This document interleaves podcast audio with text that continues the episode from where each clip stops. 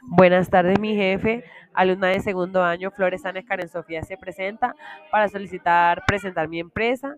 Eh, tengo una empresa de ensamblaje de motos, donde mis costos son el material que debo comprar para armar las motos, eh, como el carenaje, el motor, la pintura, tornillos eh, y alquiler de la bodega, etcétera.